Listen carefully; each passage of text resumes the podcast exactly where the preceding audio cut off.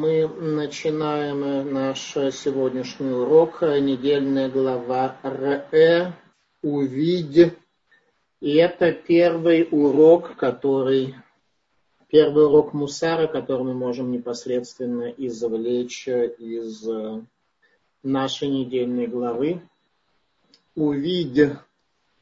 Видеть мы умеем очень выборочно. Как мы уже говорили, мциют, реальность для каждого человека, это то, что он обнаруживает в своей жизни, мциют, то, что он в своей жизни находит. И Нередко случается, что реальность, которую мы видим, признаем, создаем, она очень далекая от истинной реальности. Поэтому первый урок, который дает нам недельная глава, урок Мусара, Ре анухинотен лифнехем айом браха уклала. Посмотри, я даю, говорит Всевышний вам сегодня, благословение и проклятие. И наша задача увидеть благословение, проклятие, понять, как избежать одно другого, избежать одно и, соответственно, удостоиться другого, и, соответственно, завершение нашей недельной главы э, следующее.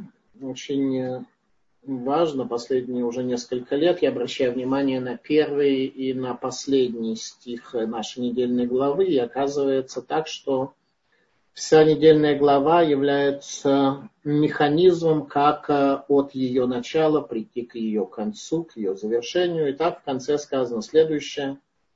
Три раза в году да явятся у тебя все мужчины перед Господом Богом твоим на место, которое Он изберет. То есть наша задача увидеть и понять, что это за место, которое Всевышний избирает в три праздника, в праздник э, Песах, Суккот и Шивот – и каждый пусть принесет по дару своей руки, соответственно, благословению Господа Бога твоего, который Он дал тебе. И так вначале нужно, если мы вначале разглядим между благословением и проклятием, то в конце мы придем к Богу не с пустыми руками, как Он от нас требует а, и нам заповедует, а, соответственно, у нас что-то будет в нашей руке. То есть э, учение Мусар призывает нас к тому, чтобы мы не с пустыми руками предстояли перед Богом, а для этого необходимо избежать проклятия и удостоиться благословения.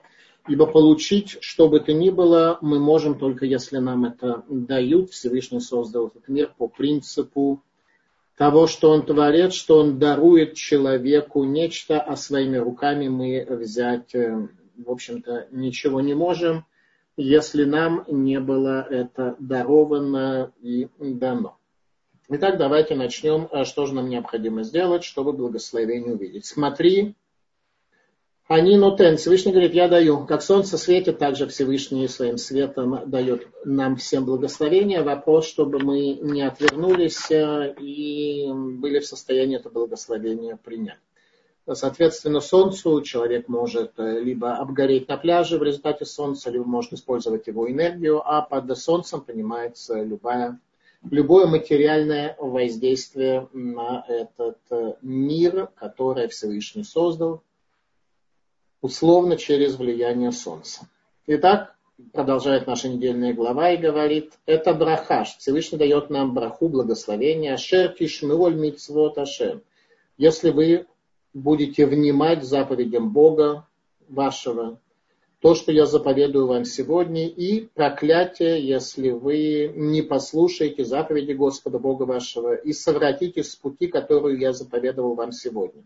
Всевышний дает нам некий путь, который нас э, куда-то ведет, мы можем э, с него сорваться и оказаться весьма-весьма далеко, и куда мы пойдем, чтобы следовать божествам иным. Все виды грамотного идолопоклонства, которые были прежде – и, в общем, в какой-то мере, наверное, остаются. И сегодня все виды грамотного идолопоклонства э, сводятся к тому, чтобы э, что мы отрываем реальность от Бога, и, соответственно, вместо истинной реальности, во главе которой стоит Всевышний, мы оказываемся со своими идолами, которые являются какими-то какой-то частью сотворенного мира, и, соответственно, мы можем следовать божествам иным, как говорит наша недельная глава, которых вы не знаете. Вы действительно их не знаете. Бога мы во всяком случае, поколение знания, которое было в Египте, которое вышло из Египта, оно знало и передало нам. И будет, когда приведет тебя Господь Бог твой в ту землю, в которую ты вступаешь, чтобы овладеть ею, то дашь благословение на горе Гризима, проклятие на горе Иваль.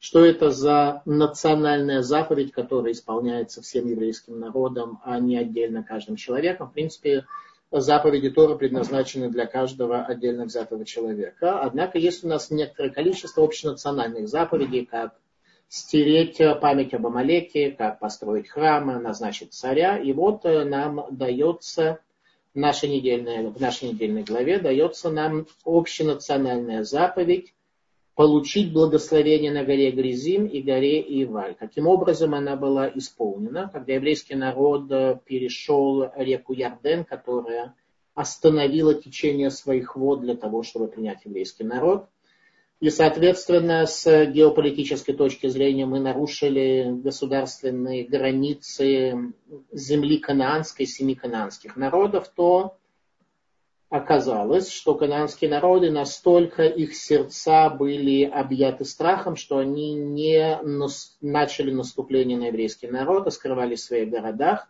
Евреям же было заповедовано, нарушив государственную границу еще раз в Э, неподалеку от города Ерихон было заповедано в самом начале завоевания земли Израиля двинуться в сторону гор Гризим и, и горы Гризим и горы Иваль, то есть город Шхем. Шхем находится в низине между двумя горами, и там получить благословение и проклятие. От Ерихона это примерно могу сейчас точно сказать, порядка 60 километров. Соответственно, обратите внимание на метод ведения неконвенциональных войн. Для того, чтобы победить в войнах э, еврейского народа, а там погиб лишь один человек за время завоевания всей земли Израиля, необходимо было сначала получить благословение и проклятие возле гор Горизим и гор Иваль. Туда еврейский народ и пошел, и вернулся назад, и не было никаких столкновений, как то Всевышний благословил нас, что в то время, когда мы исполняем заповеди, никакой другой народ и никакой враг не будет иметь над нами силы. Э, только после этого начинается завоевание земли Израиля. Ибо вы переходите Ярден, продолжает наша недельная глава, чтобы прийти и завладеть землей, которую Господь Бог ваш дает вам, и вы овладеете ею и поселитесь на ней.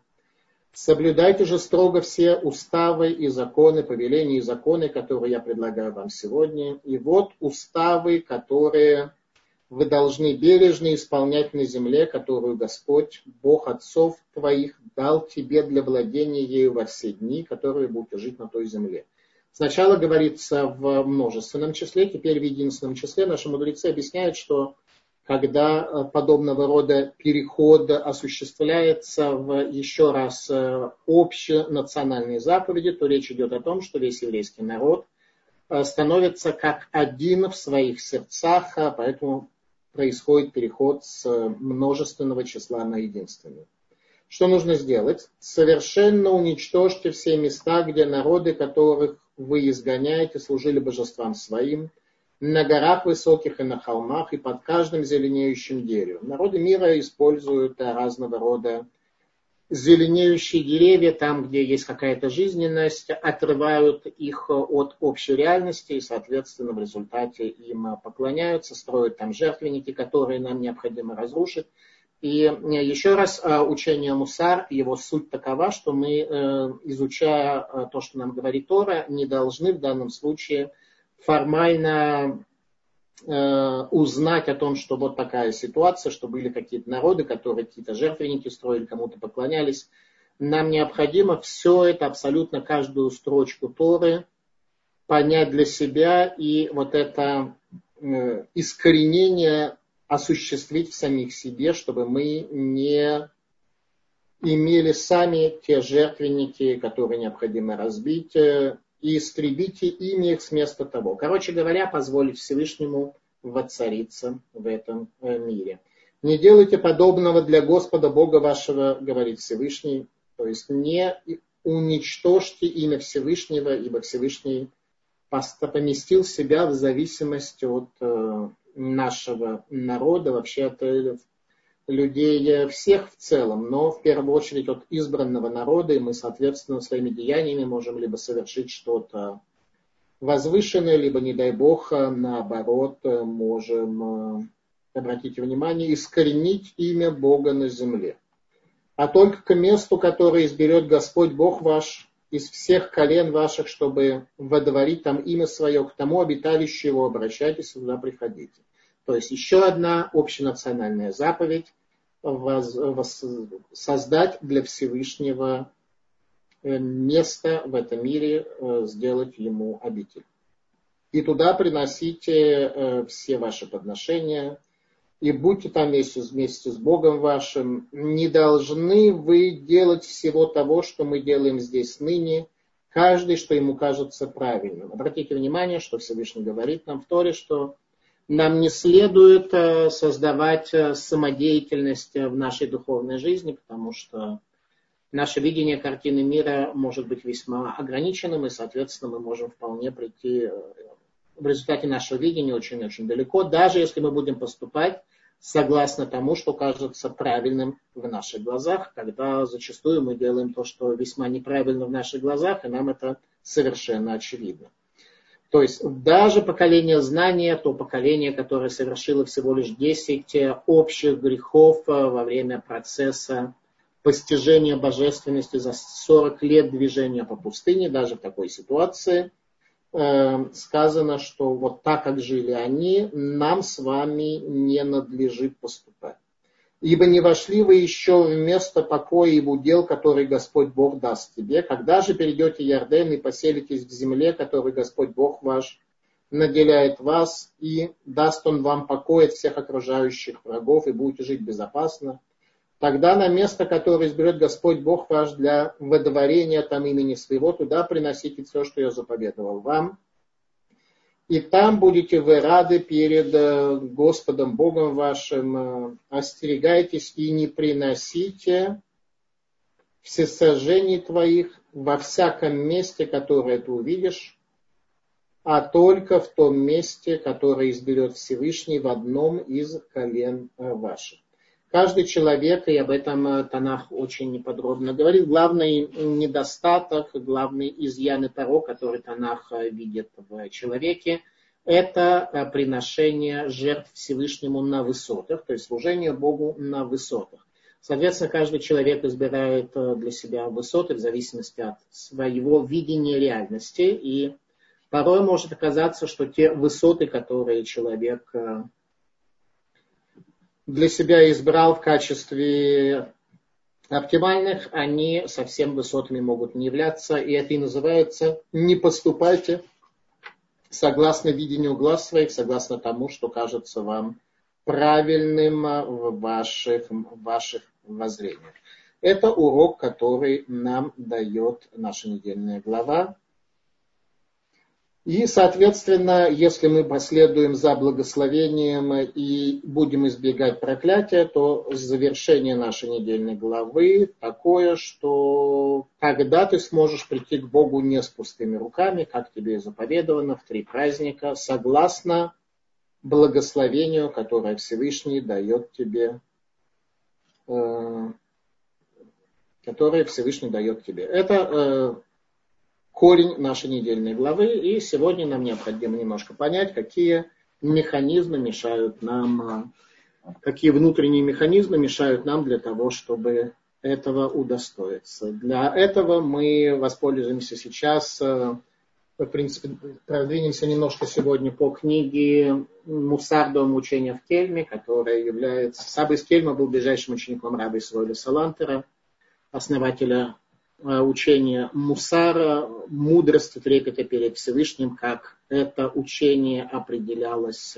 в, э, у учителей Мусара и, соответственно, учит нас учение Мусар тому, что происходит у нас глубоко в подсознании, что создает те механизмы, которые делают нас рабами, заточают нас в оковы и не дают никакой свободы. Э, соответственно, мы продолжаем двигаться в состоянии скованности нашими грехами. Мы э, начали с того, что привели, об этом уже говорили, но вкратце можно немножко добавить. Э, мы говорили с вами о том, что Саба из Кельма приводит слова царя Шломо, сказанные им в книге Мишлей, «Впустую расставлена сеть в глазах всех, имеющих крылья» пустую расставлена сеть. Саба из Кельма раскрывает суть учения Мусар на примере притчи мудрейшего из людей, царя Шлумо. Когда мы говорим мудрейший из людей, то не имеется в виду, что царь Шлумо был в принципе мудрым, э, как другие люди, только чуть-чуть более мудрым. Мудрейший из людей имеется в виду, что его мудрость была другой, принципиально архетипической, нежели чем мудрость э, остальных людей – Самый мудрый, э, то, что у него была мудрость другого характера. Итак, э, Асаба из Кельма дает следующее разъяснение этим словам царя Шломо. Впустую расставлена сеть в глазах всех, имеющих крылья. Каждая птица, имеющая крылья, это в принципе птица, но каждый человек имеет какие-то крылья, которые его куда-то несут, э, и если он летит на этих крыльях, то может залететь э, весьма далеко, врезаться в скалу и так далее.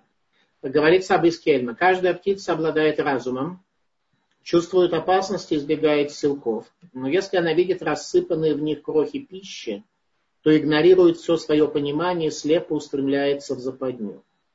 То же самое происходит и с человеком, одержимым страстями и влекомым зовом дурного побуждения, он пренебрегает постижением своего разума и даже пытается ввести в заблуждение Всевышнего. И если кедры горят в пламени пожара, то что же делать поросли, взошедшие на стене? Учение Мусар дает ответ на этот вопрос, как человеку освободиться из сетей дурного побуждения, удостоиться счастья и свободы в этом мире и вечности грядущего.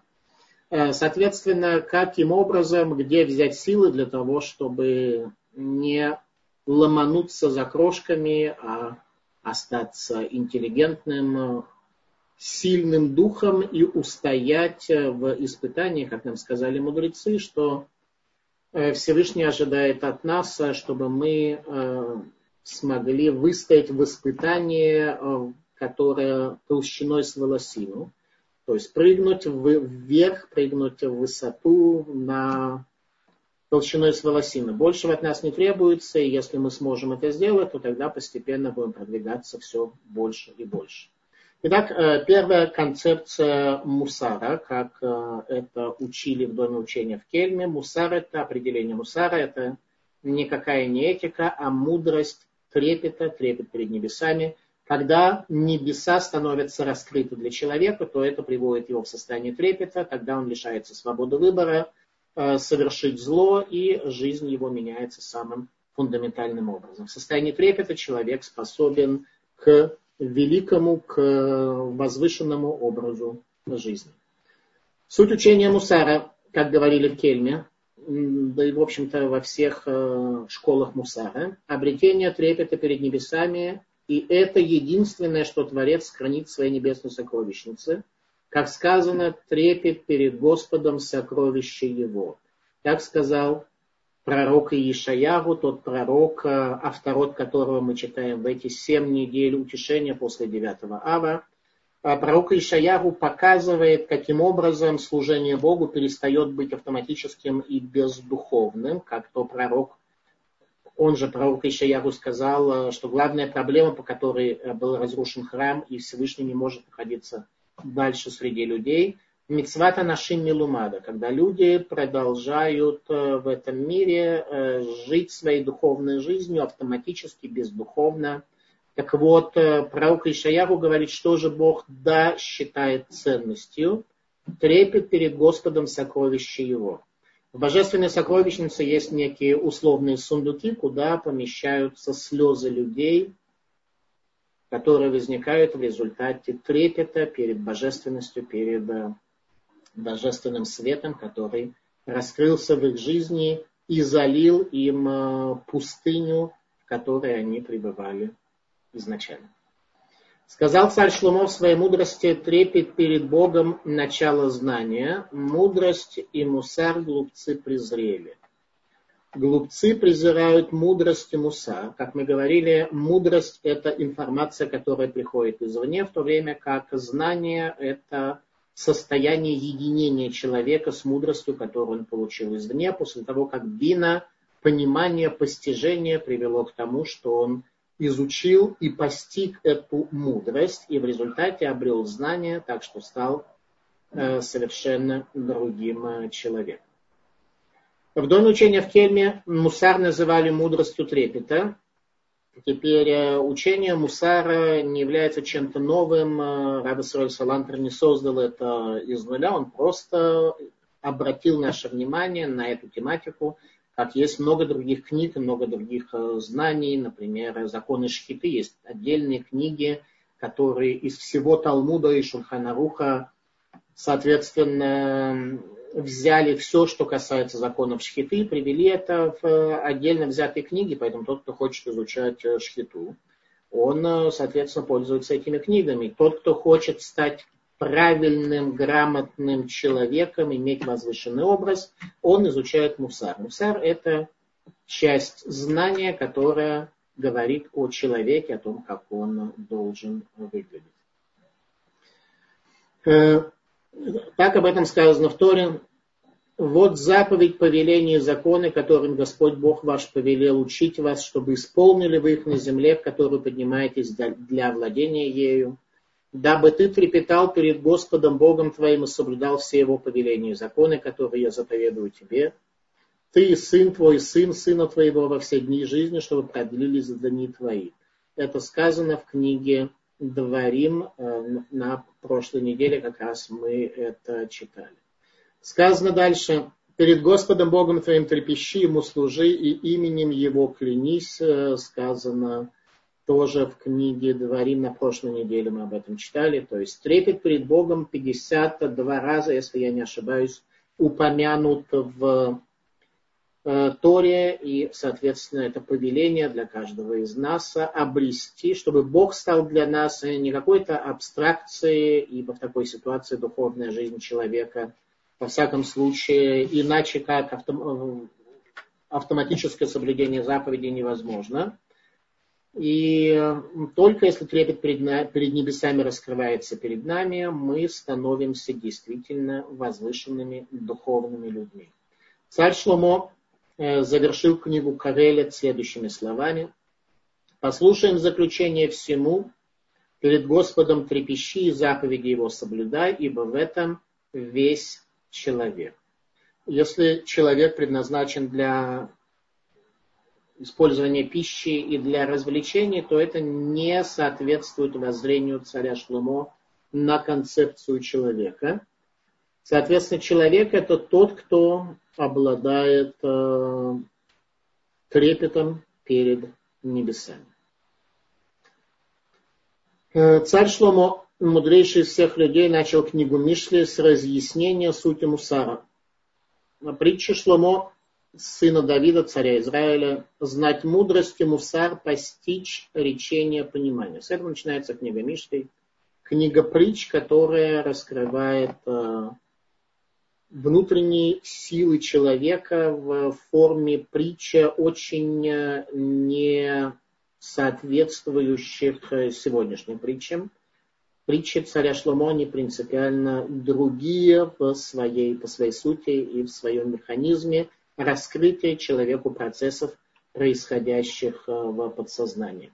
Так Виленский Гаон разъясняет концепцию царя Шломо, Книга Мишли посвящена мудрости и мусару. Люди должны постичь мудрость, чтобы не пасть в сети дурного побуждения, расставленные перед их ногами, и не следовать за его соблазнами. Мусар предназначен для того, чтобы человек смог превозмочь себя и подавить дурное побуждение, когда оно обретает над ним власть, как сказано, провозгласить узникам выходите, пребывающим во тьме освободитесь. Это слова из книги пророка Иешаяву. То есть мы, в принципе, изначально находимся во тьме, и нам необходимо каким-то образом освободиться от э, этого состояния. Те же, кто преданы во власть злого начала, говорит Виленский Гаон, пленены его рукой, чье дурное побуждение пересилило их, могут обрести свободу благодаря мусару. Мусар приводит нас к свободе, к тому, чтобы наше подсознание, чтобы наше естество и природа перестали всецело господствовать над нами и заставлять нас, как трамваи, ездить по рельсам. Это и есть задача мусара, освободить нас от движения по рельсам, как э, трамвай, когда заранее понятно, как человек прореагирует на то или другое возбуждение, воздействие, как механизм, не обладающий свободой задуматься, остановиться. Каждый живет в своей реальности, и эта реальность, э, в общем-то, заранее дает возможность предвидеть, как человек поступит в любой ситуации, если он пленен, если он не свободен, если он во тьме находится. Продолжает Вильнинский Гаон.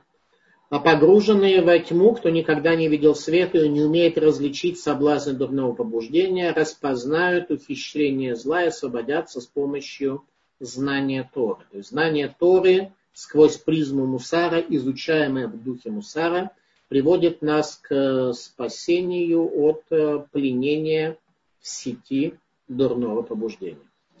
Из слов Виленского Гаона явно следует, что пребывание в плену дурного побуждения подобно нахождению в темнице, из которой человек не может освободиться самостоятельно, без помощи извне.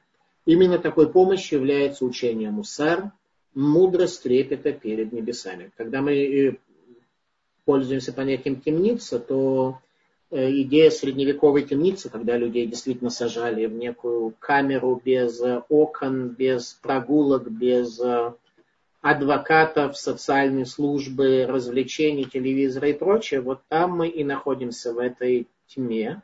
Но при этом у нас возникает ощущение, что все, в принципе, более-менее нормально, и жить так вполне можно – Потому что это и есть наш мциют, это и есть та действительность, которую мы видим и считаем ее весьма объективной, потому что, как нам кажется, все остальные живут так же. И, в принципе, наше мышление, оно сравнительное. Мы сравниваем себя с другими людьми и видим, что они тоже в темнице.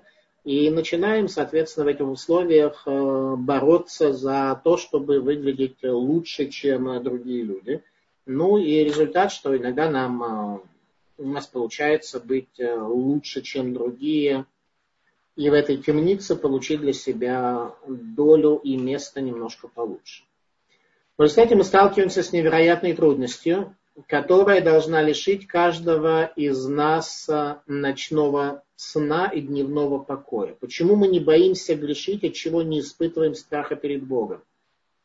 Ведь люди реально, даже те, кто соблюдают заповеди, те, кто приняли на себя соблюдение заповедей, пусть и автоматическое, или даже если у них есть э, какое-то там э, какие-то эмоции и так далее, то все-таки получается, что Бога мы особенно не боимся. И совершая грех, механизм, который нас сталкивает, э, в нас э, срабатывает в такой ситуации, что мы поступили не согласно своим собственным решениям, определениям э, и принятым нами правилам жизни. Вот так, чтобы испытывать страх перед Богом, если кто-то сейчас э, скажет, что я не прав, и что на самом деле он, да, испытывает страх перед Богом, то неплохо бы задуматься над э, корнем э, своих ощущений, действительно ли это страх перед Богом. Какой механизм в душе человека оставляет возможность греха не только для слабых веры, но и для тех, кто считают себя религиозными и соблюдающими заповеди Торы. Ведь люди боятся всевозможных опасностей, даже крайне маловероятных. Человек страшится всего. Хищных зверей, других людей, болезни, смерти, плохой погоды, тещи, э, чего люди только не боятся. Во всех этих ситуациях наши, наше мышление хорошо и быстро работает, и незамедлительно появляется ощущение страха, которое и заставляет нас искать пути спасения от разных напастей. Получается, что мы боимся всего, кроме Бога. Э, наши мудрецы говорят, что э, Всевышний э, таким образом создал мироздание, что он заложил в человека способность страха как механизма спасения от всевозможных несчастий и опасностей. Но этот страх он заложил в нас обусловленно. То есть мы боимся всего, кроме Бога. По той причине, что если бы Всевышний дал нам абсолютное ощущение страха, то результатом было бы то, что мы были бы лишены свободы выбора и не смогли бы никогда согрешить. А мы до имеем свободу выбора, но не в том смысле, что мы можем решить, что я, в общем, в настоящий момент не буду заповеди соблюдать, это же моя свобода выбора. Свобода выбора, она не свобода принять решение служу Богу или себе. Такой свободы, э, поскольку мы являемся сотворенными творениями, и поскольку Всевышний создал нас э, для какой-то определенной цели, мы являемся его собственностью, Такую свободу он нам не предоставил, но он дал нам возможность добровольно принять его заповедь и исполнить, или, не дай Бог, совершить зло. Не то, что мы имеем право на соблюдение, на совершение зла, а мы имеем свободу так поступить именно по причине того, что Всевышний даровал нам инструмент страха, необходимый для нашего, для нашего спасения, для нашего для избежания, э, для избежания опасности, но он дал нам это обусловлено еще раз э, так, что мы боимся всего, кроме Бога. Возникает вопрос, как люди все-таки могут грешить, откуда у нас возникает такая способность. Э, совершенно очевидно, что такое положение необходимо, как мы говорили, для обеспечения нас свободы выбора. Э, испытывая трепет перед небесами, как следствие, чем нам помогает здесь мусар, человек утрачивает свободу выбора совершить зло и приходит к возвышенному служению Всевышнему. В то время, когда Всевышний раскрывается перед тобой, твое сердце наполняется трепетом, ты зло не совершишь, потому что э, заповеди устроены адекватно человеческой душе, и, в общем, нам достаточно очевидно, что в каждом грехе есть элемент позора, элемент стыда, элемент разрушения, и внешнего разрушения, внутреннего разрушения. И только когда мы находимся в состоянии дремоты, когда божественность перед нами не раскрыта, тогда жалкие крохи, те самые, которые лишают интеллигентных и интеллектуальных птиц разглядеть э, сети, точно так же работаем, э, устроены и мы, как только мы видим э, перед собой некие крохи, которые дурное побуждение бросает перед, нам, перед нами, и на основе предыдущего опыта мы приходим к умозаключению, что эти крохи являются вкусными, и мы можем таким образом себя поддержать и ими наесться, насытиться и удовлетвориться. Вот э, ради этих крох мы совершаем зло, понимая, что есть законы кашрута. Кстати, об этом наша недельная глава рассказывает, чего есть, чего не есть. Мир устроен так, что в каждом человеке есть душа, а в каждом материальном предмете есть искра света. Если так э, видел мир Аризаля, величайший мудрец Кабалы, Соответственно, искра света, она должна быть нами извлечена из каждого предмета. И если мы справляемся с поставленной задачей, то мы живем в месте, где светло, наше царство, оно полно вот этими извлеченными нами искрами света. Если, не дай бог, мы примитивные, упрощенные и отсталые, то тогда все эти искры света нами глубоко забиваются в материю и оскверняются, и, соответственно, о нашем царстве сказал царь Шломо, Малхута Блотага, царство без короны.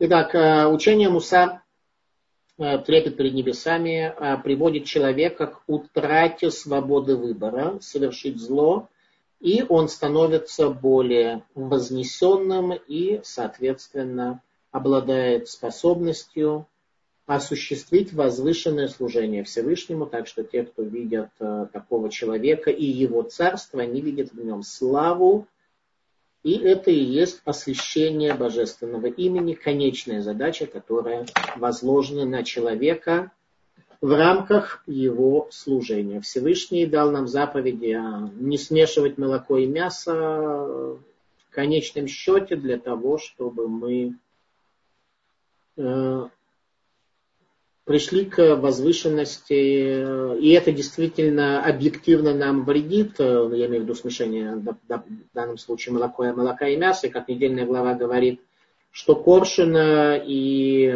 мыша летучую не надо есть, они предназначены для другого. Летучие мыши, они очень красивые.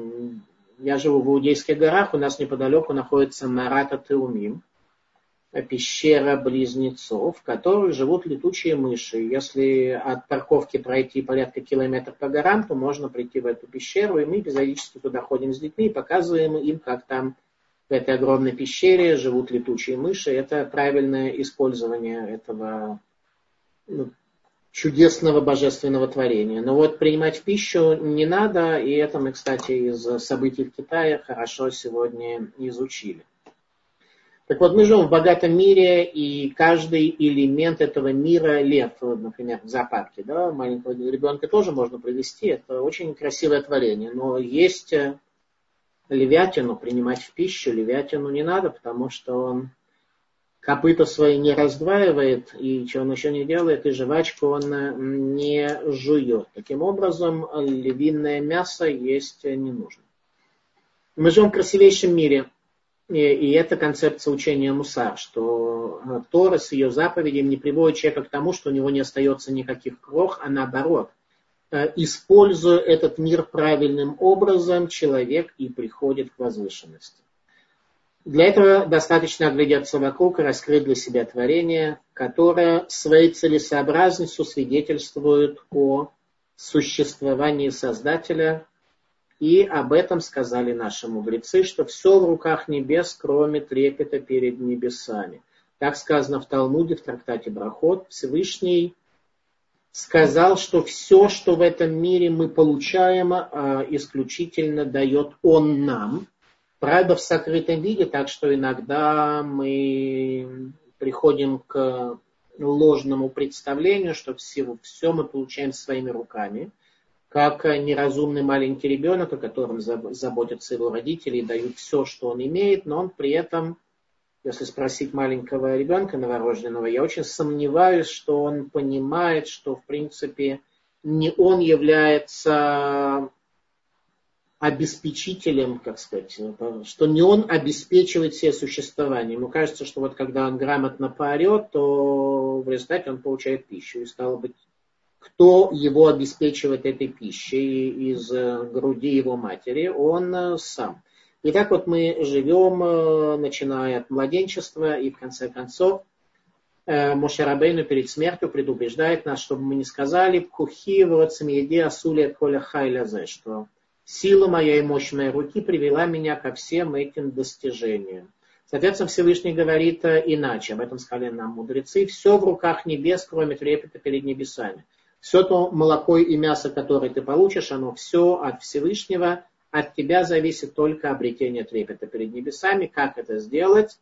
Соответственно, учение Мусара и является ключом к этому. Давайте продвинемся именно в данном направлении вперед. Исаба из Кельма, вступление к книги которого, книга Сабы из Кельма, еще раз э, Мусар, дом учения в Кельме, Сабы из Кельма нам говорит э, следующее. Он приводит э, стих из книги великого философа народов мира 13 века до новой эры, который, о котором человечество уже забыло, если бы евреи не ввели в священное, не внесли в священное писание его книгу, это что за великий философ 13 века Иов. Иов сказал следующее. И сказал человеку, то есть он приводит такие стихи от имени Бога, и сказал человеку, вот трепет перед Господом это мудрость, и отдаление от зла понимание. Э, учителя Мусара говорит, что когда Иов произнес эти слова, он э, имел в виду именно то, что сказал, что мудрость, она только одна, и это трепет перед Богом. Нет больше никакой мудрости с точки зрения Иова. Все остальные знания закономерности в этом мире, начиная от медицины и кончая сопротивлением материалов, это все некоторые знания, раскрытые человеку. А вот мудрость человека – это только э, трепет перед Господом, больше никакой мудрости у человека нет. Это высшая гармония, существующая в этом мире – а вот отдаление от зла, понимание, это уже следующий уровень. Да, мы говорили, что из десяти сферот, о, о, которых, э, на которые, на принципе которых Аризаль построил свое учение Кабалы, свое тайное учение, то э, мудрость это первое из медот, первое из свойств человека. Второе – понимание. И третье – это уже знание, когда человек становится часть, когда знание становится, когда мудрость становится частью человека, и он э, является другим творением. Так вот, понимание – это отдаление от зла. Если у тебя есть мудрость, возникшая в результате трепета перед Господом, и ты включаешь вторую сферу, второе качество своей души, понимание, то это приведет тебя к отдалению от зла. То есть для того, чтобы, для того, чтобы продвинуться немного в Э, своей жизни неплохо отдалиться от зла. А зло, оно не где-то там э, вовне у соседей или у кого-то. Зло находится исключительно внутри самого тебя. Э, итак, учение о природе человека, как в доме учения в Кельме видели природу человека. Э, мы сталкиваемся с извечным вопросом, говорил Саба из Кельма, который должен волновать каждого. Какой смысл в создании человека, если он в суете подобен, и дни его проходят как тень? Так его характеризовал царь Шломо в своей книге. Вся его жизнь гнев и боль, а последнее пристанище могилы и все, что от него останется, это камень в чистом поле.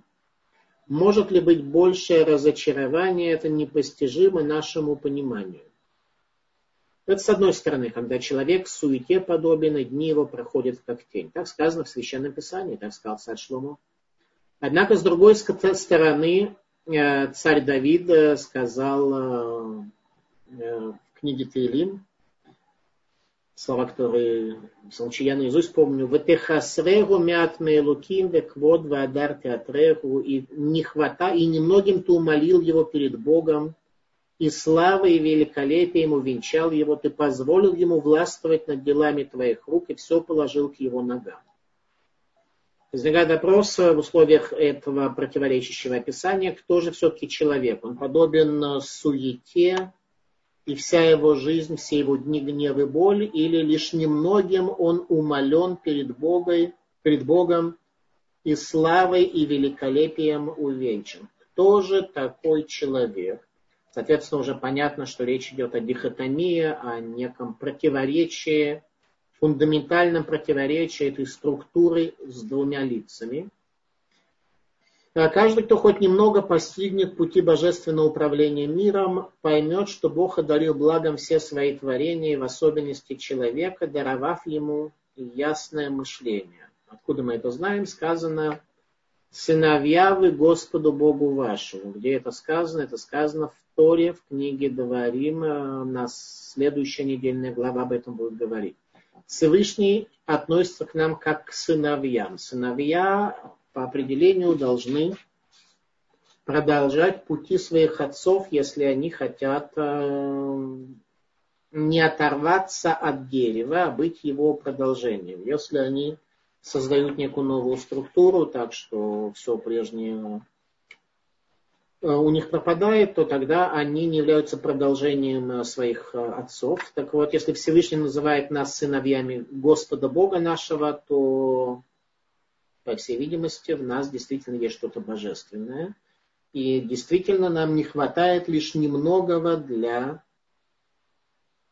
немногого от э, Бога. Какова же все-таки суть человека как божественного творения? Так изрек Господь, сын мой, первенец мой Израиль, так сказано в книге Шмо. Какова же суть человека как божественного творения? Что мы что мы из себя представляем. Согласно воззрениям греко-римской цивилизации, захлестнувшим, свое, своим влиянием все человечество, этот мир не был сотворен, а существовал всегда, являясь своего рода тенью, отброшенной Творцом, из чего следует, э, что Всевышний, упаси Бог, не наблюдает над своей, за своим миром и безразличен ко всем населяющим его творениям. Но тогда возникает вопрос, как столь несовершенный мир мог произойти от благословенного Творца, чего величие и вознесенность не, отрицают, не, не отрицают даже народы мира. То есть получается, что э, если все лишь э, случайная тень, то и более-менее мы, поскольку греческое воззрение на мир нас глубоко затронуло, начиная с самого рождения, как, э, как Всевышний мог сотворить человека, венца творения, венец творения, властвующего над всем миром, э, столь ограниченным, как греки на нас смотрят. Согласно философии греков, у людей нет жизненной цели, и дни проходят как тень, они лишь претерпевают гнев и боль и лишены ясного знания и чистого восприятия. Э, тогда возникает вопрос, почему человек не сотворен совершенным и своими достоинствами не соответствует тому, чьей тенью он, согласно этим теориям, является. То есть, если согласно греческому воззрению на мир, человек является тенью Бога, то зачем, э, согласно этим представлениям, подвергать его испытаниям? Ведь если он возник сам по себе в результате некого процесса эволюции, то любое испытание теряет всяческий смысл. Разве такое создание может развить себя и достичь совершенства, если человек не является, не имеет в себе концепции Творца, составляющей Творца? Разве он может себя развить? Однако мы знаем, что мир был сотворен Богом из ничего именно в целях испытания человека. И Тора была дарована с небес, чтобы помочь человеку проложить себе верный путь. И вот первый человек, творение рук Всевышнего, был великим мудрецом, постигшим предназначение каждой составляющей милосердия, э, мироздания. Э, где милосердие является центральным столбом мироздания. Поэтому главное э, в уроке Мусара, как раз Саба и Слободки об этом очень много говорит, что человек определяется его милосердием, не его философией, не его мудростью, не его насмешничеством, не его способностью защитить себя от э, тех, кому он не нравится, именно мироз... милосердием, чем я заговариваюсь, именно милосердием. То есть каждому из нас, каждый из нас э, в конечном счете будет э, задан вопрос на окончательном суде, для чего мы жили. Мы лишь использовали потенциал и все, что Всевышний дает для себя, для своих шкурных интересов, или мы были людьми созидания, милосердия и так далее. Так вот, э, человек, первый человек, Адам, творение рук Всевышнего, был великим мудрецом, который постиг э, каждую составляющую мироздания, но сам он отличается от всех прочих обитателей Земли тем, что сотворен по образу Бога. Как говорит Раша, способным понимать и постигать. Раши разъясняя суть творения человека, говорила о способности человека к постижению, что является его главной составляющей. И так понимать и постигать. Постигать, э, я бы сказал, поставил в другой последовательности – хотя, может быть, не знаю, это, она, это требует, требует понимания. А, воспринимать мудрость, я бы сформулировал как воспринимать мудрость, не знаю, что сказал Раша, это требует э, отдельного изучения, воспринимать мудрость и понять ее, постичь, проанализировать, чтобы обладать способностью развлечения между добром и злом. Это и есть э, суть знания человека, как об этом говорили в Э, Кельме и в Слободке э, суть человека – это способность развлечения. И, соответственно, если внутренние механизмы прогнили, когда дурное побуждение оказывается возможное влияние, и пристрастности раздувают нашу оценку событий, явлений, предметов, а страсти разжигают наши к ним желания, то в такой ситуации принять правильное решение человеку становится намного сложнее. Итак, если человек не обладает, согласно определению Раши, способностью понять и постичь, то он превращается в животное, лишь внешне напоминающее человека. И он, соответственно, от животного отличается только уровнем интеллекта, ибо животное по определению живет для себя согласно тем механизмам и природе, которая в него была вложена. В то время как человеку Э, при, э, дается вся суть заповедей, заповедей это воцариться над своим животным началом, воцариться над своим естеством, своей природой и стать э, человеком возвышенным. То есть из этой дихотомии противоречия, что с одной стороны человек суета и вся жизнь его боль и пустота, а с другой стороны, что в этих асрегу мятные луким лишь немногим умолен человек перед Богом, в том смысле, что э, главное проявление Творца в этом мире – это сотворение.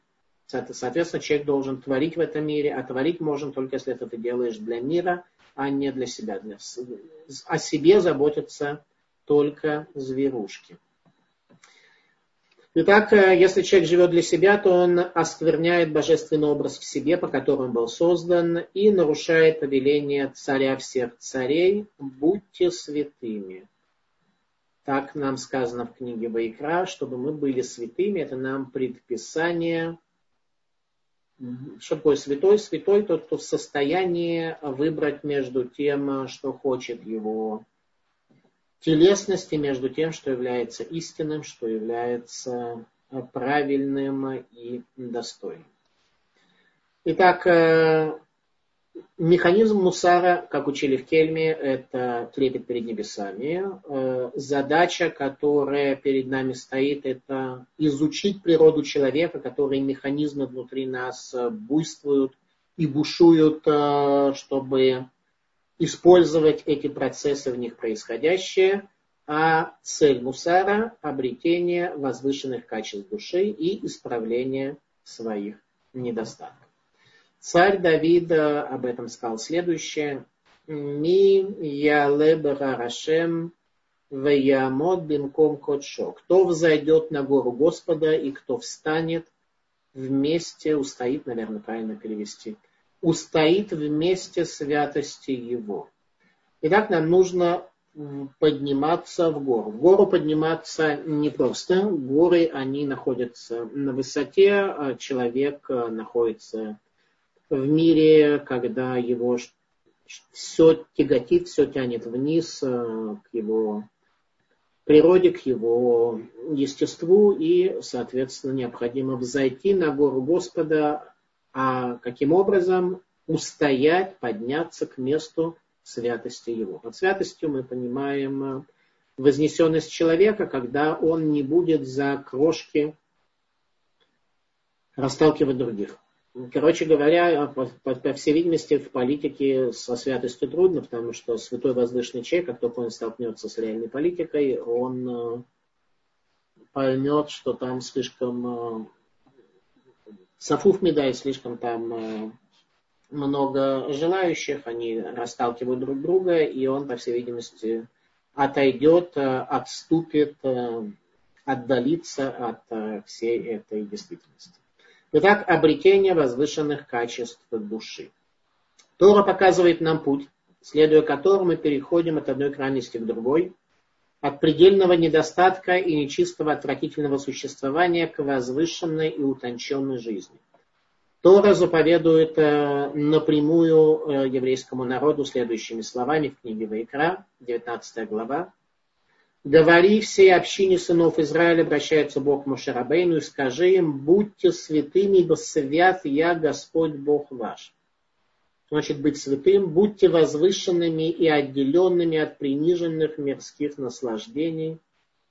Ведь исполнить заповеди Торы трепетно возвышенно можно лишь после того, как душа встряхнет в себя гнетущие путы телесности и очистится от тяжелой примеси материи. И об этом сказали мудрецы Мишны. Каков прямой путь, который следует избрать человеку, тот, что придает великолепие следующему по нему и воздаст ему уважением людей, так сказано в трактате Авод. То есть жить так, чтобы у нас было великолепие. Когда у нас э, великолепие замечаем мы сами и наши соседи, когда мы не бросаемся за крошками славы, крошками еды, крошками всевозможных развлечений, а остаемся возвышенными и вознесенными. Тогда это придает внутреннее великолепие человеку и воздает ему, как следствие, истинным уважением людей.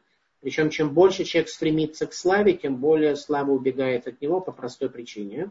Э, Всевышний дал людям возможность видения, понимания истинной славы и видения того, кто за ней гонится. Если человек гонится за славой, то это о чем свидетельствует?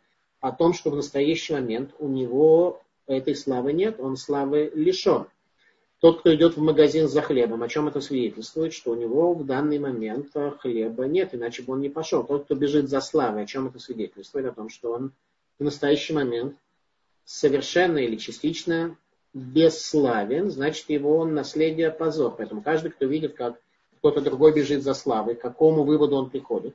К очень простому, что у того человека славы нет. Если была, зачем ему за ней бежать?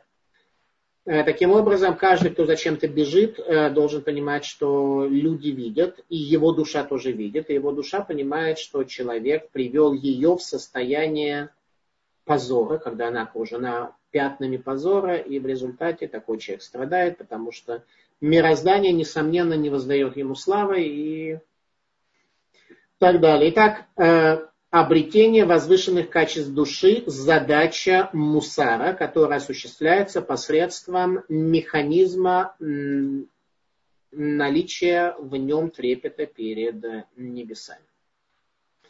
Соблюдение завета, говорится об Искельма, включает в себя и обретение возвышенных духовных качеств, поскольку они суть и основа трепетного исполнения заповедей Торы. То есть исполнить заповеди Торы может лишь человек, который является самосправленным, потому что если неисправленный человек будет э, соблюдать заповеди, то, несомненно, выглядеть это будет совершенно ужасающе. Какой пример привести? Да не буду приводить никаких конкретных примеров, в голову ничего не приходит, но если, я не знаю, если человек, который претендует на, на какую-то гармонию, например, я не знаю, какой-нибудь э, человек культуры вдруг, скажем, напьется и задавит э, человека, находясь за рулем. Ну, к примеру то, по всей видимости, это не есть тот образ, который поклонники захотели бы увидеть. Поэтому соблюдение завета включает в себя, в первую очередь, обретение возвышенных духовных качеств, поскольку они суть трепетного исполнения заповедей Торы. От человека Торы ожидают э, люди возвышенности, от учителя математики ожидают знания математики. Это и есть то, что Иова, философ 13 века, имел в виду, говоря, что, говоря, что единственная мудрость – это трепет перед небесами, который делает человека возвышенным святым творением. В любой остальной ситуации у него есть некая информация – но мудрости у него нет, ибо по определению Йова мудрость это только трепет перед небесами, который приводит к пониманию способности отдалиться от зла. Естество человека стремится помешать ему глубоко воспринять учение Мусара. А в этом и есть а, концепция создания человека. Бог создал человека с душой и телом. Тело обладает естеством, в нем э, и добро, и зло, все перемешано, все в полной каше и так далее. И о нем сказано о естестве, что оно ослепляет глаза мудрецов. Э, и уж тем более ослепляет глаза не отличающихся мудростью, которая свойственна лишь немногим, ведь единение с Торой можно удостоиться только обладая утонченной душой. Поэтому не случайно на иврите э, говорится один нефеш и газ аруах. Э, тот человек, который является утонченным, о нем сказано один нефеш, что у него утонченное нижнее, у него даже естество утонченное, а гасрох грубой э, душой, грубой сердцем, то есть более высокая форма души, она является у человека огрубевшей. Таким образом, наша задача еще раз стать человеком Торы, потому что только тогда соблюдение заповедей может быть адекватно. Вот пример э, про дочь царя, которая вышла замуж за крестьянина, и крестьянин э, постарался, насколько он может, и организовал э,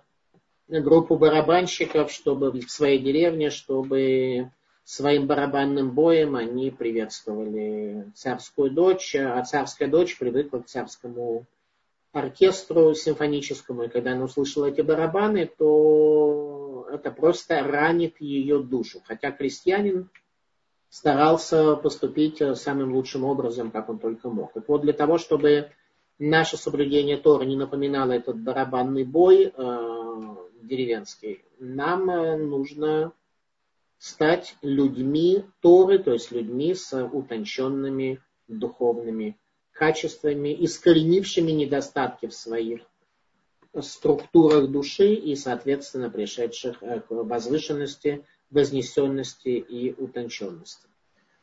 Все возвышенные духовные качества проистекают из мудрости и связаны с нею. Э, без того, чтобы мышление не соединилось со сердцем, и божественным знанием не наполнило сердце человека, приведя его в состояние восхищения, продвигаться в этом пути, во всяком случае, согласно учению Мусара, невозможно, и, как мне кажется, это непосредственно сказано в Шма Исраэль, Вараюра дворим гаэла левавех, и будут слова эти на сердце твоем. Как слова могут попасть на сердце, только если слова воспринимаются мышлением. Как они попадают на сердце, когда сердце восхищается от божественного знания. Если характер человека не отличается хорошими чертами, это знак того, что ему недостает мудрости, недостает развлечений. И наоборот, чем более он вознесен, тем более мудр вознесенность человека свидетельствует о его мудрости. Ранние искаженные впечатления, полученные с рождения и обретаемые на протяжении всей жизни, подчиняют себе все знание, воспринимаемое в дальнейшем. Подобное происходит даже с величайшим мудрецом, если он только, в данном случае правильно не, мудрецом, можно сказать, а мыслителем.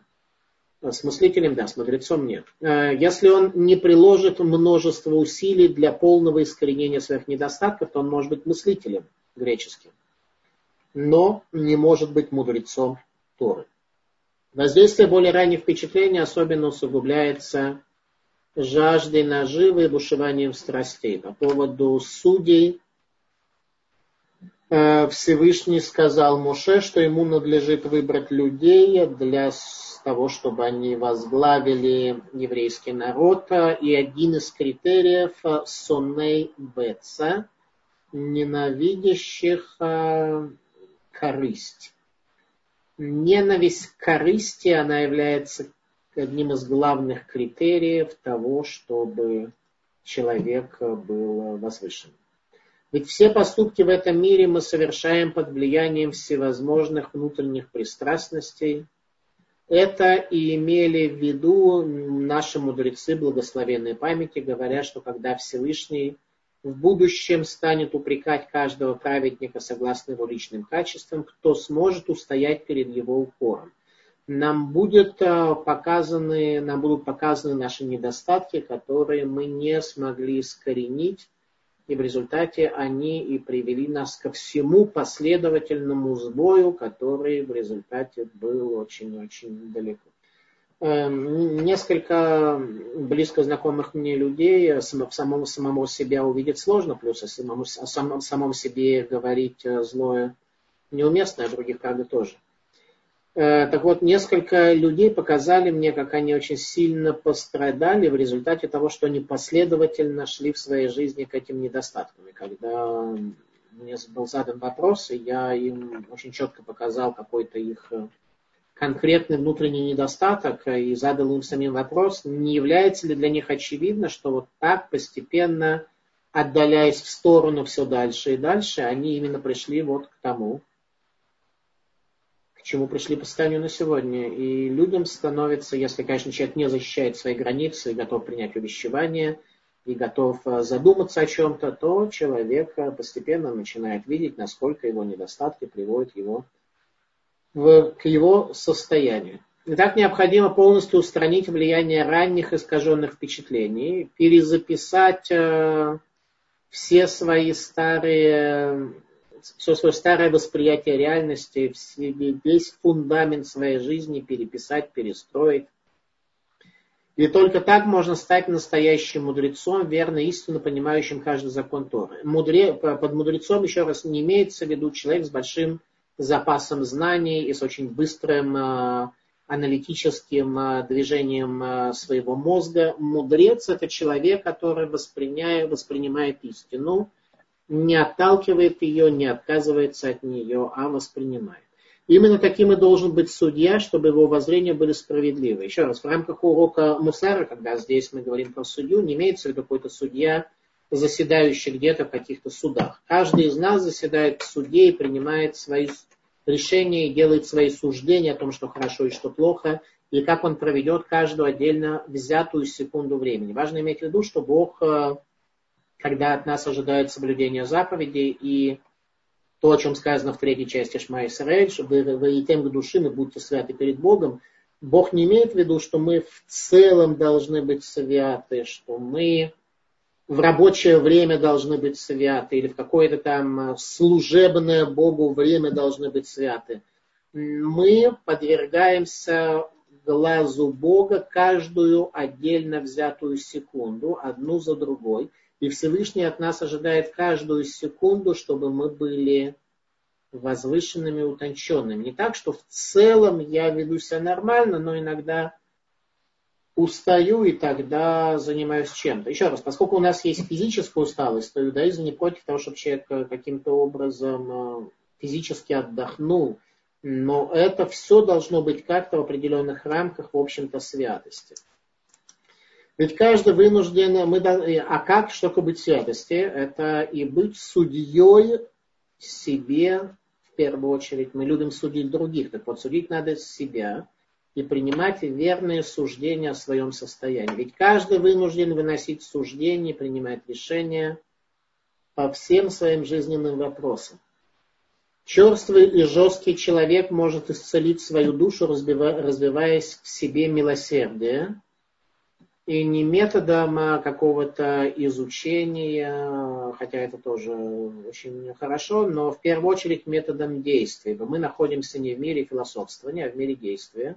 Поэтому человек, который является грубым, жестким, черствым, он должен делать добро на уровне действия. Ровно как и любой другой человек, когда он работает над какими-то своими недостатками, то в первую очередь э, заняться действиями, даже если у него нет достаточно утонченного намерения, оказывать добро, оказывать милосердие и постепенно работать над тем, чтобы его намерение стало менее эгоистическим – и больше во имя истины, во имя Бога, во имя творения.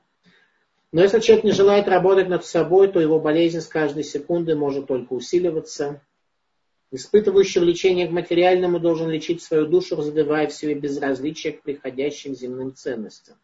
Вот эти самые крохи, из-за которых птицы теряют свою интеллигент, интеллигентность э, и люди теряют свое понимание, и в результате теряют уважение в своих собственных глазах, в глазах своих детей. Не надо за крохами гоняться, можно иногда попытаться от этих крох чуть-чуть дистанцироваться и сохранить свою святость. Больше, чем еще раз э, превозмочь свое дурное побуждение толщиной с волосину – Всевышний от нас не ожидает в каждый отдельно взятый момент нашего служения, нашего сражения с дурным побуждением. Не следует отводить материальному слишком много времени, чтобы из-за этого не пострадало служение небесам.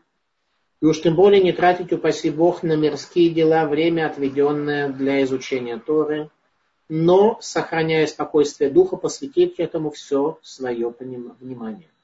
Прийти к такому видению картины мира очень трудно, если бы повеление об этом явное видение содержалось Торе, мы посчитали бы, что исполнить его по силам лишь небесным ангелом, но в действительности это возложено на каждого Израиля, и об этом сказано, сказал об этом царь Шломо, Бехоль драхеха даэгу беру яшер архотеха. На всех путях твоих знай его, и он выпрямит твои стези. Путь, как объясняет Вилинский Гаон, это путь для многих, а стезя – это индивидуальный путь. Соответственно, наша недельная глава, глава Э, говорит нам следующее о том, что не надо поклоняться Богу на избранных твоих высотах, будь очень аккуратен в выборе твоей стези. И царь Шлома, посмотрите, как он говорит по этому поводу, на всех твоих путях знай его. То есть, чем нужно следовать, куда надо идти, идти нужно путями. И тогда он выпрямит также и твои стези, также и твое индивидуальное движение Всевышний таким образом выпрямит, там даже где ты отклонишься от общего пути, проложенного нашими працами, ты все равно, даже оказавшись на тропе, на стезе, ты сможешь идти прямым путем. Это вкратце то, что я хотел сегодня э, рассказать. Мы пока продолжаем двигаться в направлении Мусара, дома учения в Кельме. Когда мы пройдем концепции Мусара, то начнем уже заниматься изучением книги «Анализ души».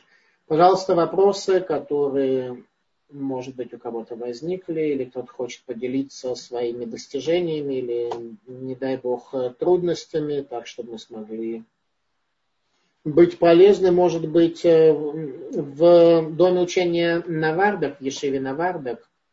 Саба из Навардака был одним из, э, во-первых, трех э, учителей Мусара, которых называли Саба, дедушка, в самое тяжелое время после Первой мировой войны, после большевистской революции в России, он открывает десятки ешив на территории Советской России, которые после того, как Саба из Навардов умирает, ученики спросили, точнее учителя этих ешив, главы этих ешив спросили, спросили Хафицхайма, как поступить. Хафицхайм сказал, что эта битва проиграна, идти на явное самоуничтожение в коммунистической России неправильно, чтобы они все перешли в Польшу, они незаконно перешли в Польшу, открыли там в 1920 году 60 ешив на территории Польши. Так вот, Саба из Навардак э, говорил следующее, что, да, во-первых, у него был такой,